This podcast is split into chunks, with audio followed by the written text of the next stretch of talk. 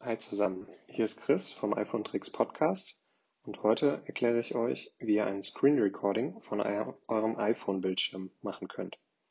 Dafür geht ihr zunächst in die Einstellungen, tippt auf den Eintrag Kontrollzentrum und fügt per Tippen auf das Plus-Symbol vor dem Element Bildschirmaufnahme dieses hinzu.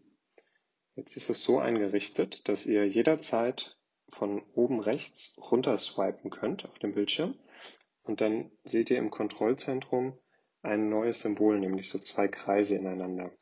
Wenn ihr darauf tippt, startet ein kurzer Countdown, nämlich drei Sekunden und ab nun wird alles aufgezeichnet, was ihr auf dem Bildschirm seht als Video. Wenn ihr das aufgezeichnet habt, was ihr aufzeichnen möchtet, tippt ihr oben links auf den auf das rote Symbol und tippt auf Stoppen.